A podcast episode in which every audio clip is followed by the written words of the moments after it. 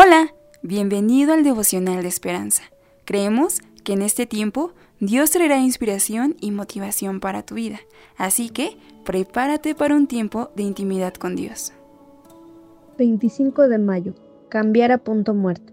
Y tras el fuego, un silbo apacible y delicado. Primera de Reyes 19, versículo 12.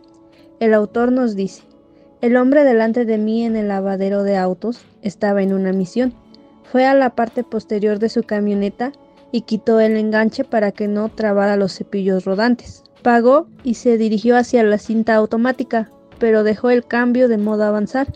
El empleado le gritó, ponga punto muerto, ponga punto muerto, pero la ventanilla estaba cerrada y el hombre no oyó. En cuatro segundos estaba del otro lado y la camioneta apenas mojada. Elías también estaba en una misión, ocupado sirviendo a Dios en gran manera acaba de derrotar a los profetas de Baal en una exhibición sobrenatural y quedó agotado.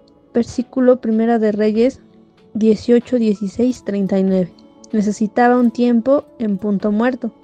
Dios lo llevó al monte Oreb, donde también había estado con Moisés, y ahí sacudió el monte, pero no estuvo ni el viento, ni el viento fuerte, ni el terremoto, ni el fuego, sino que le habló a Elías con un silbo apacible. Cuando lo oyó Elías, cubrió su rostro con su manto y salió a encontrarse con él. Primera de Reyes 19:13. Tú y yo estamos en una misión. Colocamos nuestras vidas en modo avanzar para hacer grandes cosas para nuestro Salvador. Pero si no cambiamos a punto muerto, podemos pasar la vida demasiado rápido sin la guía del Espíritu de Dios. Dios susurra, estad quietos y conoced que yo soy Dios. Debemos aprender a descansar en el Señor. Si bien hay tiempos en que debemos acelerar y dar todo de nosotros por la obra de Dios, también habrá tiempo en el que debamos descansar.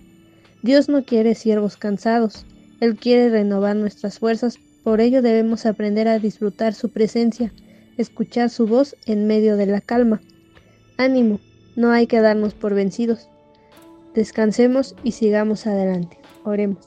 Gracias Dios mío porque aún en medio del silencio. Tú nos invitas a poder descansar en tu presencia, porque no es malo descansar.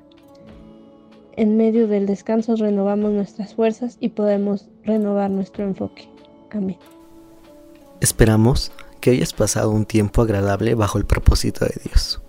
Te invitamos a que puedas compartir este podcast con tus familiares y amigos para que sea de bendición a su vida. Puedes seguirnos en Facebook, Instagram, YouTube y Spotify como Esperanza Tolcayuca. Hasta mañana.